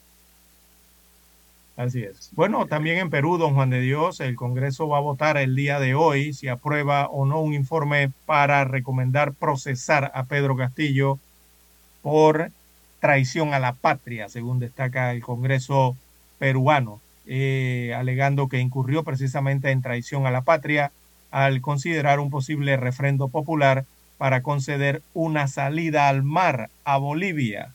Será debatido el día de hoy eso y votado este viernes en la Cámara. Bueno, lo que está diciendo el Congreso es que ese tema no se debe tocar, o sea, darle mar o darle una salida al mar eh, a Bolivia, por, eh, ahí eh, por parte de Perú. Eso lo van a votar el día de hoy. Pedro Castillo ha dicho que él va a consultar al pueblo, o sea, a los peruanos, porque necesita que se manifieste para saber si desean darle o no alguna salida al mar a Bolivia a través de Perú. Eh, según argumenta el presidente Castillo, dice que él no está diciendo que le va a dar mar a Bolivia. Señala que va a hacer la consulta para escuchar al pueblo primero. Así que así está la situación también en Perú, en la parte política y la que tiene que ver con Bolivia, otro país suramericano. Bueno, don César, y está a la vuelta de la esquina el inicio del Mundial muy pronto. Inicia la fiebre del mundial. Eh, ya la gente está comprando los suéteres de su equipo favorito, don César, en los almacenes. Lamentablemente Panamá no estará, pues. Sin embargo, Arabia Saudí y Panamá empataron a un gol de por bando en un amistoso jugado en Abu Dhabi bajo la atenta mirada del cuerpo técnico de Argentina que debutará ante el cuadro asiático en el Mundial de Qatar el próximo martes 22. El cuadro que dirige el francés Herbert eh, Renard, que en la fase del grupo mundialista también se encontrará con Polonia y con México, disputó la penúltima prueba antes de la gran cita. El 16 se medirá Croacia, sigue sin perder en estos amistosos previos. La última vez que cayó fue ante Venezuela en Murcia, pero en el mes de junio. Volvió a mostrarse como un conjunto difícil de superar, correoso, aunque en esta ocasión se vio sorprendido por una buena acción de velocidad de Ismael Díaz, que resolvió perfectamente un mano a mano ante el meta de Mohamed Al-Awes. También se informa que habían pasado nada más de ocho minutos y se le ponía el cuadro de cara al panameño que dirige el hispano danés Thomas Christensen, pero Jaime Asín a los 37 aprovechó un rechace para firmar las tablas. Ambos técnicos hicieron numerosos cambios en ese partido amistoso para todos los jugadores citados, así como para tratar de sorprender a su rival. No volvió a haber aciertos en ambas áreas y el encuentro terminó sin grandes oportunidades de goles, César, pero los argentinos estaban allí mirando al rival cómo se desempeñaba ante un Panamá, pues que es mundialista, pero que en esta no fue. Y con jóvenes con deseo de triunfar en el deporte de los tacos. Así es, Son las nueve días, nueve días del mundial. ya, usted está preparado? A nueve días del mundial, sí, claro. Hay que verlo por televisión o nos queda de otra. ¿Usted a quién le va? Eh, en este mundial eh, a Alemania. Si tendría ah, que escoger un equipo sería Alemania. Ah, muy bien, está bien. Ya dieron a conocer todas las listas ya de los, de los jugadores que estarán en el Mundial y los que no estarán. Así que, bueno, eh, a esperar estos nueve días entonces eh, para el inicio del Qatar-Ecuador, que será el partido inaugural en el Mundial de Qatar 2022. Alemania, bueno, lleva una, una, un equipo joven, es el que lleva a Alemania nuevamente, eh, buscando el retorno histórico, ¿no? De esta selección eh, europea. También Inglaterra, Bélgica y Portugal ya cumplieron con su fecha límite, que era el día de ayer, para dar a conocer el listado de los jugadores que estarán presentes en esa cita mundialista. Tenían hasta el día de ayer las 32 selecciones para decir quiénes estarían en el mundial. Y bueno, por acá México se quedó el chicharito, no va. Eh, y algunos otros importantes en otros equipos, ¿no? Ya Chicharito ya yo creo que está quemado. bueno, pues bueno el, equipo de ellos, el mayor goleador histórico de, de, la selección mexicana, ¿no? Todo pasa en la vida, don César. Todo pasa. Así yo es. creo que el Chicharito no va simplemente por temas eh, de eh, técnicos, eh, precisamente con el técnico. Bueno. Si fuese otro técnico, tengan seguro que lo tienen allí. Panamá llevó a Arabia Saudí un buen equipo, llevó casi la misma selección de la eliminatoria, don César, salvo algunos, unas unidades nuevas que integraron como Giovanni Ramos, ¿no? Ricardo Philip, hijo, eh, ¿quién más veo aquí? Estos son viejos, eh, Stephen ya ha jugado, Bárcenas, Yanni, ah, Giovanni Wells, si es nuevo, si es, y José Manuel Murillo. Esos son los nuevos integrantes que jugaron allí. Un gol Panamá, un gol Arabia Saudí, Panamá anotó al minuto 8 con Ismael Díaz y Arabia Saudí empató al minuto 37 con gol de Aitam Asiri. Vamos a la pausa y regresamos, Dani.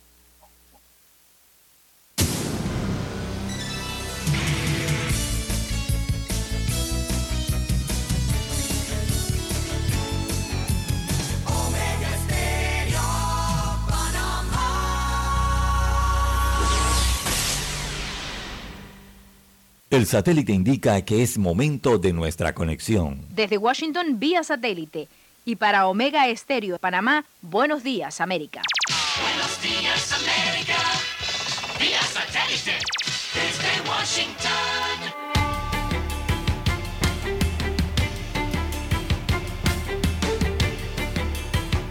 Desde Washington les informa Henry Llanos.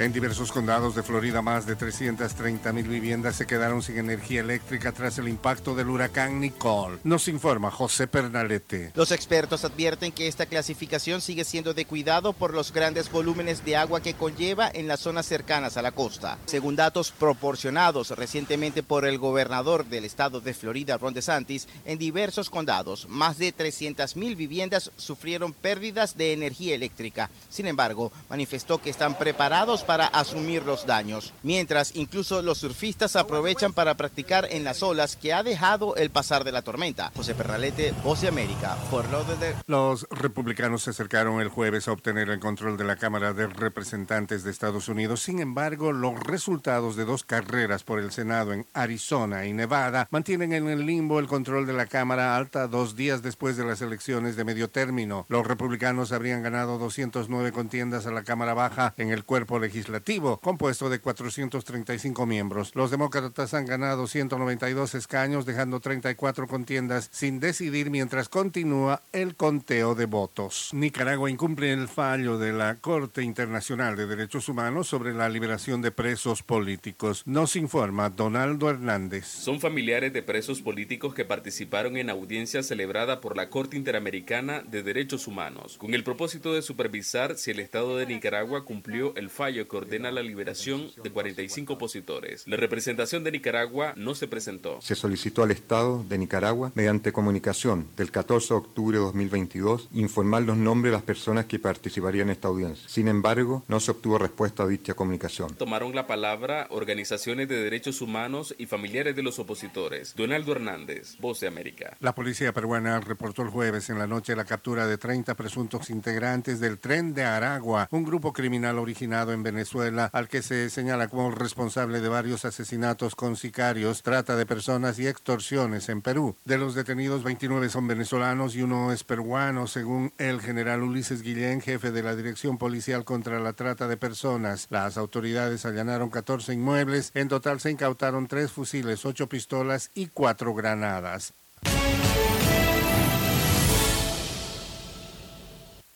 La crisis económica que padecen los estadounidenses parece no tener fin, pese a los esfuerzos adoptados por el gobierno del presidente Biden y algunos especialistas no descartan que en próximos días se den nuevos aumentos en las tasas de interés de la Reserva Federal de los Estados Unidos, que es el equivalente al Banco Central. Los históricos aumentos propuestos ante el ente regulador durante los últimos meses parecen no tener un gran efecto en la golpeada economía estadounidense y una encuesta de economistas realizada por la firma de datos FactSet anticipa que hoy cuando el Departamento de Trabajo de los Estados Unidos presente su informe mensual podría anunciar un aumento de los precios al consumidor de septiembre a octubre del 0,6%, una cifra que los especialistas consideran elevada ya que el acumulado de los últimos 12 meses ronda el 8%. En lo que va del año, la Reserva Federal de los Estados Unidos, la Fed, ha aumentado su tasa de interés de referencia seis veces en incrementos considerables, una repetida decisión que mantiene presente la idea de una recesión.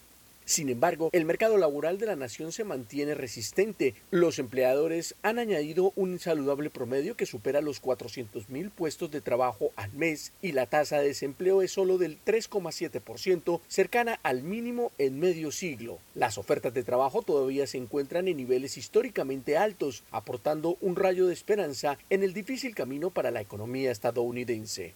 Uno de los sectores más afectados con las medidas impuestas por el gobierno del presidente Biden para controlar la fuerte inflación es el mercado inmobiliario, ya que la tasa promedio de una hipoteca fija a 30 años se ha más que duplicado durante el último año, superando el 7% antes de caer ligeramente la semana pasada, como resultado, la inversión en vivienda se desplomó en el trimestre de julio a septiembre, cayendo a una tasa anual del 26%. Estados Unidos no es el único país que lucha contra una fuerte inflación, sino que parece más bien un fenómeno global que afecta a varias de las principales economías del mundo. Algunos economistas consideran que la explicación detrás de esta aceleración de la inflación en Estados Unidos radica en la escasez de suministros y mano de obra luego de la pandemia del COVID-19, del estallido de gastos por parte de los consumidores alimentados por una gran ayuda federal y los recortes en el suministro global de alimentos y energía tras la invasión rusa a Ucrania. Héctor Contreras, Voz de América, Washington. Desde Washington vía satélite y para Omega Estéreo de Panamá hemos presentado Buenos Días América. Buenos días, América. Vía satélite. Desde Washington. Problemas de tierra, reclamos por accidentes, despidos injustificados, reclamos de herencias, sucesiones, daños y perjuicios. Todo problema legal civil, penal y laboral, consulte al 6614-1445. Licenciado Juan de Dios Hernández le atiende. 6614-1445. Con atención en Panamá, Panamá Este, Panamá Oeste, Colón, Coclé, Santiago, Herrera y Los Santos. Anote y consulte 6614-1445. Noticiero Omega Estéreo.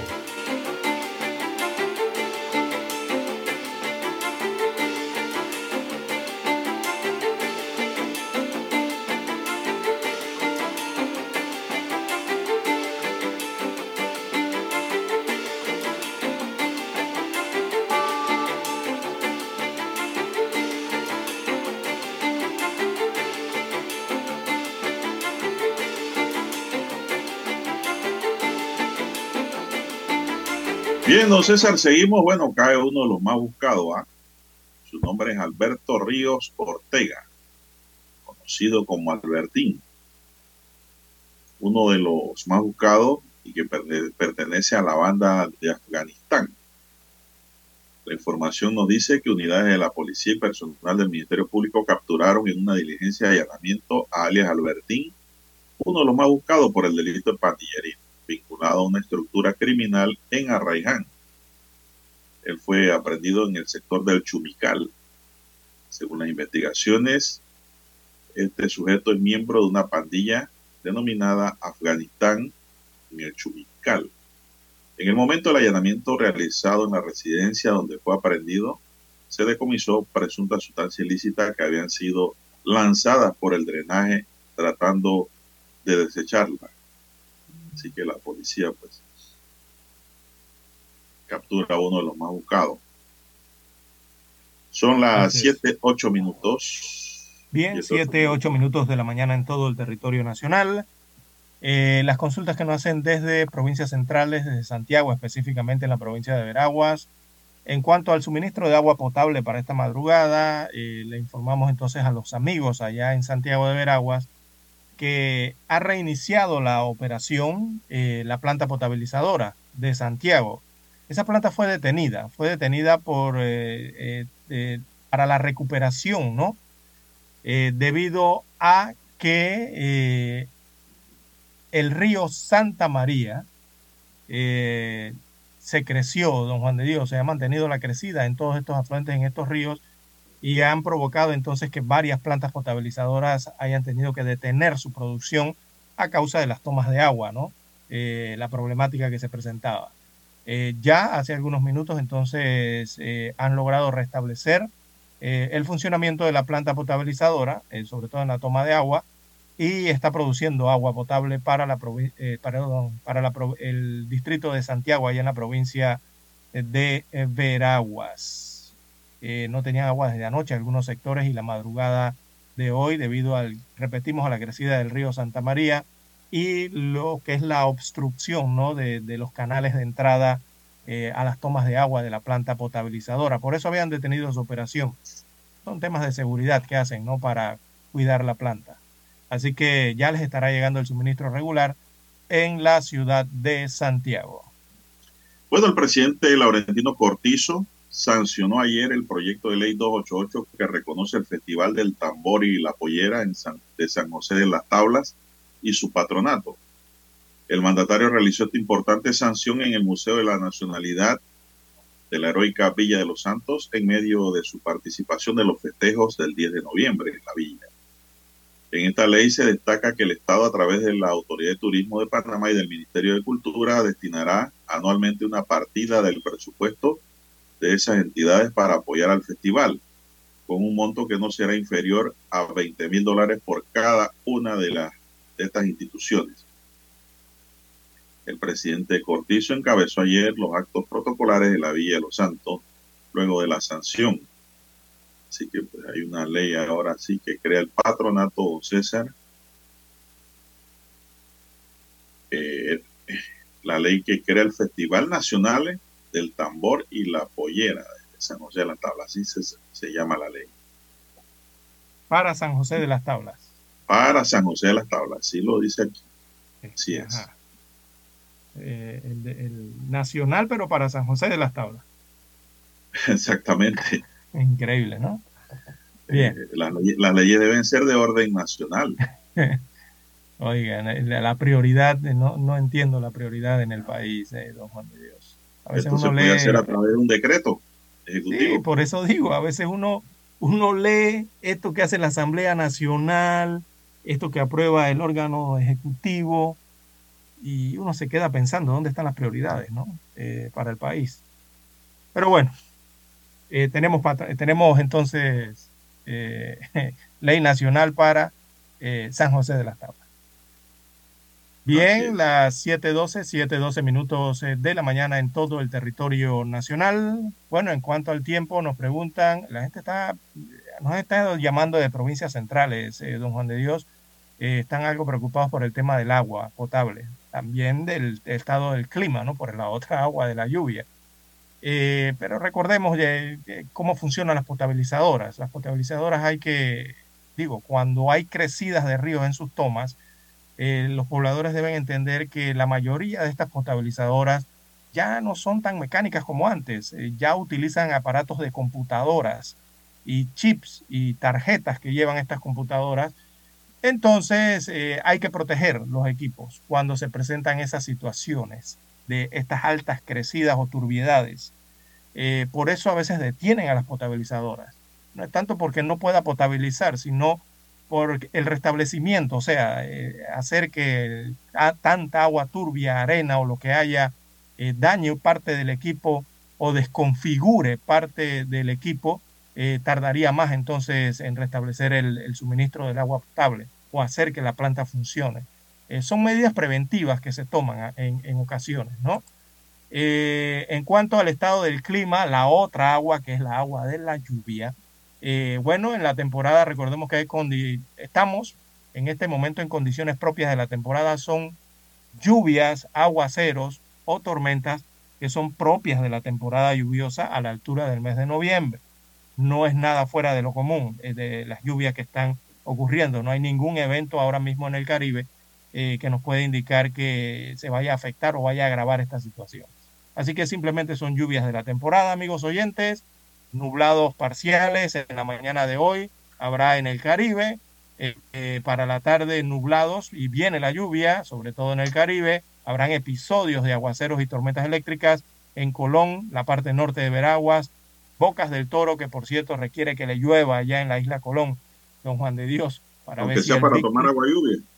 Sí, por lo menos para tomar agua lluvia, recogerla en un tanque o si el Big Creek se llena, ¿no? El lago Big Creek, que es el que de donde sale parte del agua que surte a la isla de Bocas del Toro.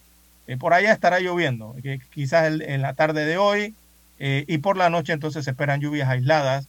E igual va a ocurrir eh, para la vertiente Pacífico, eh, Don Juan de Dios. Así que nublados y lluvias, no deje su paraguas. Por ahí lo puede sorprender algún chubasco. Bien, eh, las 7:15, 7:15 minutos de la mañana en todo el territorio nacional. La pausa y retornamos.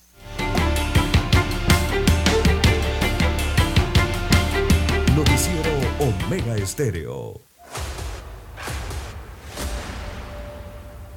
Desde los estudios de Omega Estéreo, establecemos contacto vía satélite con la voz de América. Desde Washington, presentamos el reportaje internacional.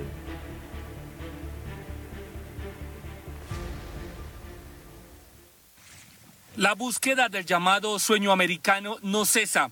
Crece la alerta por la migración de ecuatorianos que cruzan la frontera por el departamento de Nariño en Colombia hasta llegar a Necoclí y seguir su camino hacia la selva del tapón del Darién. En los primeros nueve meses de 2022 han pasado 6.698 ecuatorianos por el tapón del Darién, una cifra muy superior a las 387 personas que lo hicieron en todo el 2021. Según la Defensoría del Pueblo de Ecuador, la cifra se incrementó en un mil por ciento durante los primeros nueve meses de 2022. Hay mucho ecuatoriano que está en el tapón de Darién, que va para el tapón de Darién y sobre todo tratar de que en, en- en sitio, en Ecuador, en Ecuador, podamos eh, tener ciertos controles. Ante este panorama, las autoridades de ambos países llaman a las naciones vecinas para salvaguardar los derechos humanos de las personas que buscan llegar a Estados Unidos. Lo que queremos, primero en controlar en territorio y después eh, coordinar, sobre todo con la Defensoría del Pueblo de Panamá. Y articular acciones que conduzcan a la protección de los derechos de las personas en movilidad humana, garantizando una migración segura, ordenada, regular. Datos del Ministerio del Interior de Ecuador señalan que solo en agosto de este año 12.252 ecuatorianos abandonaron su país a través de la frontera con Colombia. Jair Díaz, Voz de América, Bogotá. Escucharon vía satélite desde Washington el reportaje internacional. Noticiero Omega Estéreo. Hay algo que te hará sentir en paz, relajado, dormir tranquilo. Y es tan simple como mantenerte al día con tus pagos y recargas en línea de celular, metro, metrobús, Panamás, seguros, agua, luz, aseo, boletas, licencia. Entra a www.telered.com.pa diagonal mis pagos hoy y entérate de todos los servicios que puedes pagar por banca en línea desde la comodidad de tu hogar. Ya no tienes por qué inhalar y exhalar en el tráfico. Mantente al día con tus pagos en línea y relájate. Omega Estéreo, cadena nacional.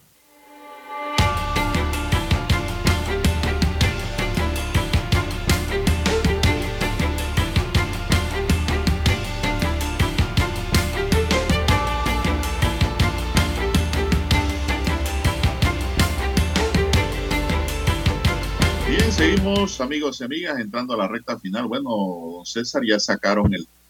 O la gente quiere fiesta y actividades, don César, ya sacaron el calendario de ferias que arranca el Nacional. 22 de enero con las ferias de la flor y el café en Boquete, para que Dani Sí. se vaya preparando, ¿no? Para que vaya organizándose para Me ir a esa feria. Sí, pues, pero ojalá no se enferme antes de la feria. ¿eh? La variedad cultural marca las fiestas populares en Panamá, las cuales se distribuyen a lo largo de todo el año. Hay eventos feriales que destacan por su tradición, folclore y colorido. Así tenemos que estos eventos se desarrollan en la temporada de verano, sin embargo se extienden a lo largo de 2023. Algunos eventos feriales para el 2023 serán la Feria de las Flores y el Café en Chiriquí Boquete del 12 al 22 de enero, la Feria de la Chorrera en Panamá Oeste del 25 al 5 del 25 de enero al 5 de febrero. De la Feria la Naranja allá donde Don César, Churuquita Sí, Grande, en Coclé, de Churuquita, 25 sí. al 29 de enero. Dígame. Sí, en Churuquita, arriba. Hacia La arriba, hacia el área de las montañas. la Feria Internacional de David en Chiriquí del 16 al 23 de marzo. La Feria de Azuero va del 20 de abril al 1 de mayo. La Feria del Mar en Boca del Toro del 13 al 17 de marzo.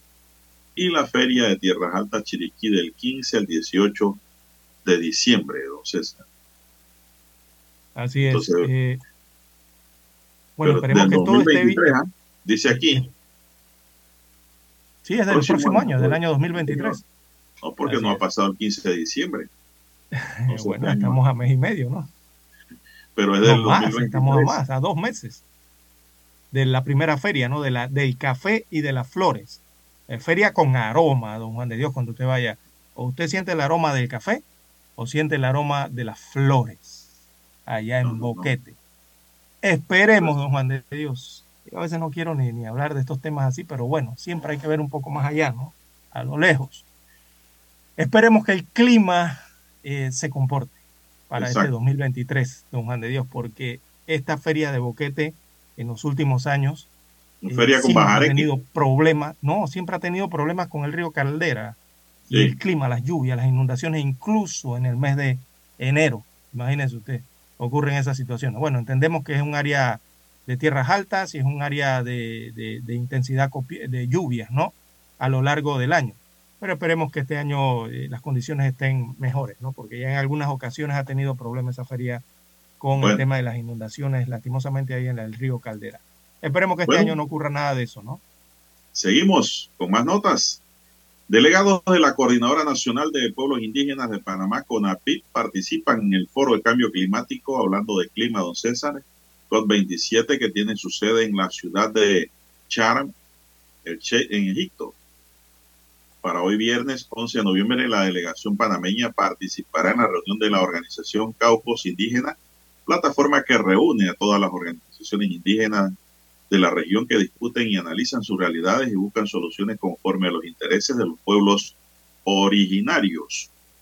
Eh, Para la CONAPIP en Panamá, este escenario mundial es oportuno para dar a conocer la realidad de los pueblos indígenas de Panamá, cuyo principal reto es garantizar el derecho a su territorio, fortaleciendo sus tradiciones y garantizar su economía y desarrollo desde su propia cosmovisión, respetando su libre determinación.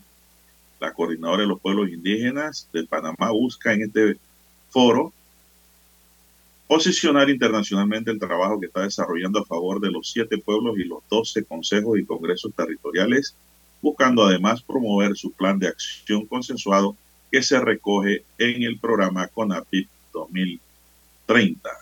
El pabellón internacional de los pueblos indígenas, este foro climático, la delegación de la CONAPIP, realizó varios encuentros con líderes indígenas del mundo, organizaciones de lucha por los pueblos indígenas y entidades interesadas en invertir para desarrollar proyectos pensados, formulados y manejados directamente por los pueblos indígenas.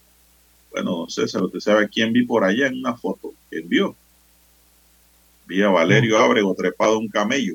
Ah, el amigo Valerio. Mira usted, tenía rato que no escuchaba de Valerio. Anda, anda por allá con la CONAPIP, Así es. Trepado un camello de doble joroba. Así es. Si, es- si es de una sola joroba, no es camello, ¿no? Es un dromedario. rumiante. Pero Eh, si tiene de- dos jorobas, es camello.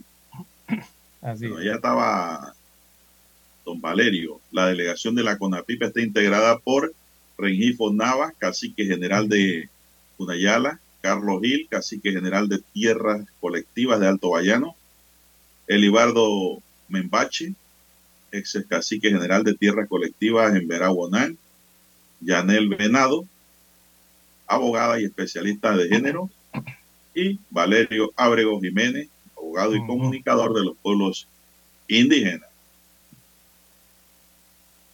Bien, bueno, eso es lo que siete- ocurre. 7.24 minutos, sí, exactamente. Dígame usted. Eh, bueno, no puedo dejar pasar el tema de Bocas del Toro y el agua potable. Eh, es increíble, ¿no? Que una provincia eh, de primer grado turístico, o sea, cuando usted habla de Bocas del Toro a nivel internacional o, o- o- o habla de turismo de Panamá a nivel internacional, por supuesto que sale inmediatamente el tema de Bocas del Toro y sus islas tropicales. Es uno de los principales atractivos turísticos de Panamá, después del canal de Panamá. Eh, Don Juan de Dios, allá tienen un lago que se llama Big Creek. Bueno, eh, estos días ha estado seco. bastante seco, no hay precipitaciones pluviales eh, que lo puedan mantener y de allí es precisamente donde sale el agua potable de Bocas del Toro, que no ha tenido agua suficiente durante estos últimos días, más de una semana, y esto está afectando el turismo allá en la isla eh, Colón, principalmente, ¿no? En Bocas del Toro. Y uno se pregunta, don Juan de Dios, o sea, ¿cómo Bocas del Toro, siendo, o sea, cómo esta provincia no tiene una planta potabilizadora, pero de verdad, don Juan de Dios, siendo una provincia que tiene grandes eh, ríos copiosos, o sea, eh, ríos caudalosos, perdón, corrijo, ríos caudalosos. Y agua cristalina. y agua cristalina por todos lados en regiones vírgenes que hay allá en Bocas del Toro. Y Bocas del Toro no tiene una potabilizadora que uno pueda decir, oye, hay una Federico Conte Guardia allá, hay algo parecido a la potabilizadora de Santiago, o la de Penonomé, o la de Chitré, o la de David. No, ellos no tienen eso. Y es increíble que esto siga pasando en Bocas del Toro, sobre todo allá en Isla Colón. Eh, sobre todo porque no tienen otra forma de tener agua potable si no es ese lago pequeño que tienen allí en el centro de la isla cuando uno visita Bocas del Toro. Y la otra gran pregunta es, si esto les viene pasando desde hace décadas, más de tres, cuatro décadas están sufriendo de exactamente lo mismo, oiga, ¿cuándo se le va a prender la luminaria al Estado panameño, a las autoridades de Bocas del Toro, y por lo menos pedir una tubería submarina, don Juan de Dios, conectar a esas islas a través de unas tuberías submarinas a una de las potabilizadoras en tierra firme. Allí tienen, eh, ¿cuántos ríos no tienen allí, don Juan de Dios? El río Róbalo, está el río Teribe, el Sansán, el Zigzaola, el propio río Changuinola, don Juan de Dios. Y esas islas no están, están a menos de, ¿qué? De, de 20 millas náuticas de tierra firme. Y no les pueden construir una línea submarina de agua potable para garantizar el hacerlo, abastecimiento César. a ese principal punto turístico.